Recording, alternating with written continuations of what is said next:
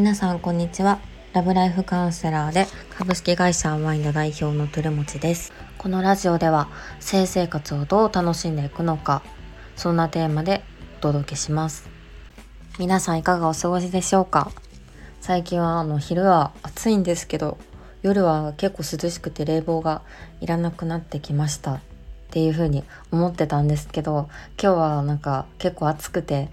あの冷房つけてなくなかったら結構汗をかいていたので温度調整が難しいなと思ってます。で今日は2日目の日記をニュースレターで更新していて、まあ、その内容に沿いつつ、まあ、ちょっと性の話を中心にしていきたいなと思ってます。で昨日の日記になっちゃうんですけど28日ですねあの毎朝私は10分筋トレをしてから仕事を始めるんですけど昨日と今日となんかすごく体が重くてで昨日に関してはあのいつも鉄分取るようにしてるんですけどなんでこんなに体が重いんだろうと思ったらしっかり生理が来たのでまあそういうことかっていうふうに思いながら諦めていい意味で諦めて昨日は過ごしてました。で昨日は本当にいろいろ締め切り尽くしで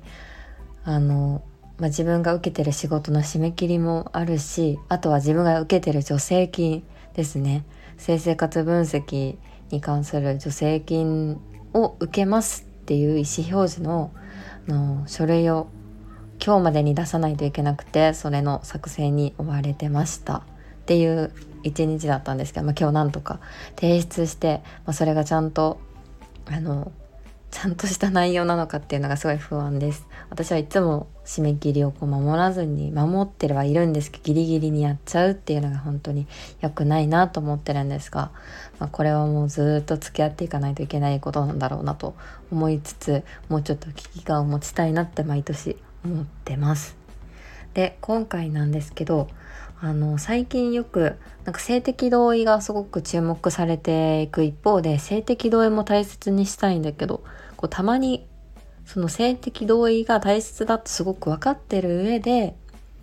あの強引にされたい時があるっていう話があるんですよね。でなんかこれがちょっとずつ増えてきたような気もしているのでなんか2年前とかだとすごく性的同意のとにかく重要性がすごく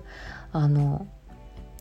こう叫ばれているというか主張されている気がしたんですけど、まあ、最近はそこのを大切さを知った上でパートナーとの関係性に悩むこともあるっていうケースがちょっとある気もするのでそこに対してなんか私の考えを話したいなと思ってます。なんかツイッターで投稿するか悩んだんですけどなんか不特定多数の方に目に入ってなんかこう違う捉え方捉えられ方をするとまた大変だなと思ったのでニュースレターの読者の方だけに届けるようにしていて、まあ、この音声を聞いてくださってる方もあの基本的にリテラシーが高い方が多いかなと思っているのでちょっと話してみようかなと思ってます。で性的同意って言うと、まあ、全ての性的な行為において確認されるべき同意っていう風に他のハンドブックですねには書いてあります。いろいろな大学が出していてあのすごい有名なとこだと慶應義塾大学からあの学生さんだったりとかから出されている性的同意のハンドブックですね、まあ、そういったところにも定義みたいなものが書いてあるので是非あの読んでいただきたいなと思ってるんですが、まあ、それ性的な行為の参加参加にはお互いのしたいという積極的な意思表示があることが大切です。ここでの全ての性的な行為の中には性行為だけでなくボディタッチや性的な言葉がけなども含まれます。本来性は精神的にも身体的にも人を豊かにしてくれるはずなのに何かモヤモヤが残る。嫌な気持ちになる。その原因はお互いの同意がなかったことにあるのかも。同意のない性的言動は性暴力です。皆様これまで同意を大切にしていましたかというふうに書かれています。これに関して、まあ、性的同意はなぜ必要なのかっていったところなんですが、まあ、特にこう高校に比べるとだいぶこう付き合う人が増えていく、まあ、大学生活の中で、まあ、いろんな人と出会いそしてまあ付き合うかもしれない人と出会い好きな人と出会いそしてまあパートナーと、まあ、過ごすっていうことも、うん、増えるかもしれません。まあ、そういった時にもちろんあの性的経験をま重ねる機会も増えるかもしれないよねっていったところでなんかこう自分はしたいと思っているけどこう相手が嫌がっているのかっていうのをこう感じる時あとはま相手に誘われた時に断ったらこう向こうにどう思われるのかなっていうのを感じた時、まあ、それはこう性的同意を取れてない状態かもしれません。なんかそれがなんとなくそう相手の反応からこう伺い知るみたいなだけだと性的同意は取れるとは言えません。なので、まあ、よくこう飲み会のノリでスキンシップ取ったりとか肩を組んだりとか触ったりっていうこともなんかこうつい大学生のノリだとノリでやっちゃったりとかお酒を飲んでなんかそこの辺り適当に判断してしまったりってことがあるんですけど本当にこう今誰が被害者になったり加害者になったりするのかわからないこともあるのでお互いのしたいしたくないっていう意思をちゃんとこう確認し合ってあの性的同意を取るっていうのは大事ですよねっていうことですね。でこれは本当にあの性暴力っていうのが、まあ、日本でもたくさんある中で、まあ、特に大学は本当に相談件数はかなりあの社会の中でも多いんじゃないかなと思います。でやっぱりその私も大学時代のサークルとかに所属してると、まあ、やっぱ先輩の立場ってすごく大きいので先輩からのスキンシップというのはまあ結構あるよなというふうに思っています。で実際に大学生活はまあなんか本当にそういうのを目にすることも多いかなと思います。で大学生活を送ってる人はなんとなくこう思い当たる節がいろいろあるんじゃないかなと思ってますでそこに関しては本当に性的同意のハンドブックをぜひ見てくださいという感じなんですがその性的同意も大切にしたいけどたまに強引されたい時があるっていう話はあの性的同意についてパートナーとその共有したっていう方々からの話なんですけど性的同意をすごく大切にしたいから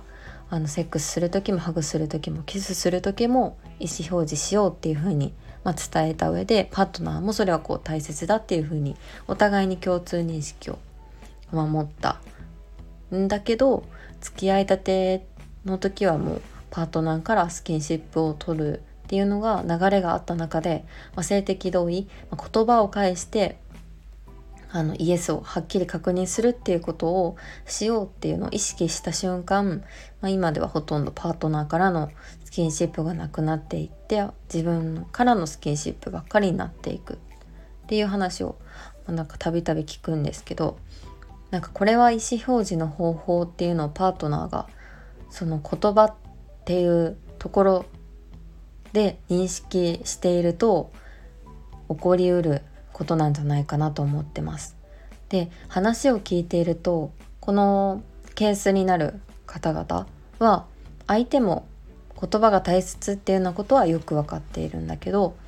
だけどこうやっぱもともと性格として自分の意思表示をするっていうことにすごく他の人よりもパワーを使ってしまうっていう人が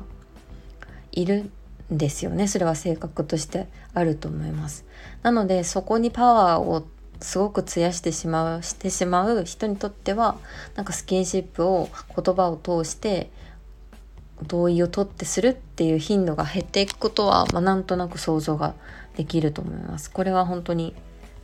まあいろんな人がいるからもちろんあることだと思います。で、まあ、初対面だったりとか、まあ、ま出会って間もない感じだったりとかあとは付き合ってたり結婚してたりしても言葉による性的度はもちろん必要ですってことはあの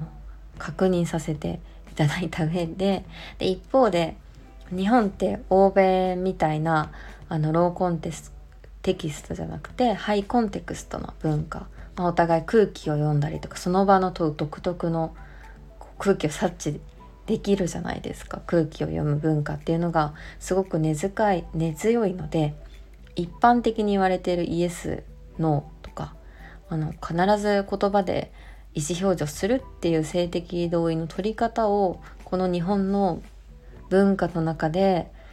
まあ、すぐさまこう全部吸収するっていうのはなんか現実的ではないと思います。まあ、表ではそういうことは言わない方がいいと思っているので今こういうクローズドな場所で話すんですけどもでもやっぱりそのすぐ吸収するのってむずいよなっていうのは実際思いますと。なのでなんか明確なイエスを認識するっていう方法を2人の間で決めて共有することができるのであればその方法はこと必ず言葉じゃなくてスキンシップでもいいと思っています。でもちろんその前提として性的同意をきちんと学んだ上で明確なイエスを認識するっていう方法を定期的に2人の間で決めてなのでまメンテナンスが必要ですよね。で共有することができればその方法はスキンシップでもいいというふうに私は思っています。でそういうまあちょっと強引にしてほしいみたいなこう文化というか思考を持つっていう背景もなんかちょっと根強い根強い根深い文化的側面っていうのは、まあ、あるなとは思っちゃうんですけど、まあ、それは今回置いておきます。でこう思うようになった背景としてはその冒頭のようなちょっと強引にされたい時もやっぱりあるんですよねっていう声だったり、まあ、そんな時に意思表示を言葉でするのもなんかこう都度するのも今日は強引に触っていいよってなんか言葉にするのもめんどくさいんですっていう言葉もあったりっていうのでなんかそれを聞いてると、まあ、全部全部言葉でコミュニケーション取るのってパワーみんなにみんながみんなできるわけじゃないよなっていうのをこう思っている中ででまあセーフワードっていうのがあって、まあ、本当に嫌な時に意思表示をするために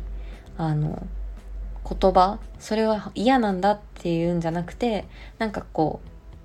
リンゴとかバナナとか何でもいいんですけど2人の間でだけで認識できるその脳でこれは脳なんで本当に嫌な時ですよっていう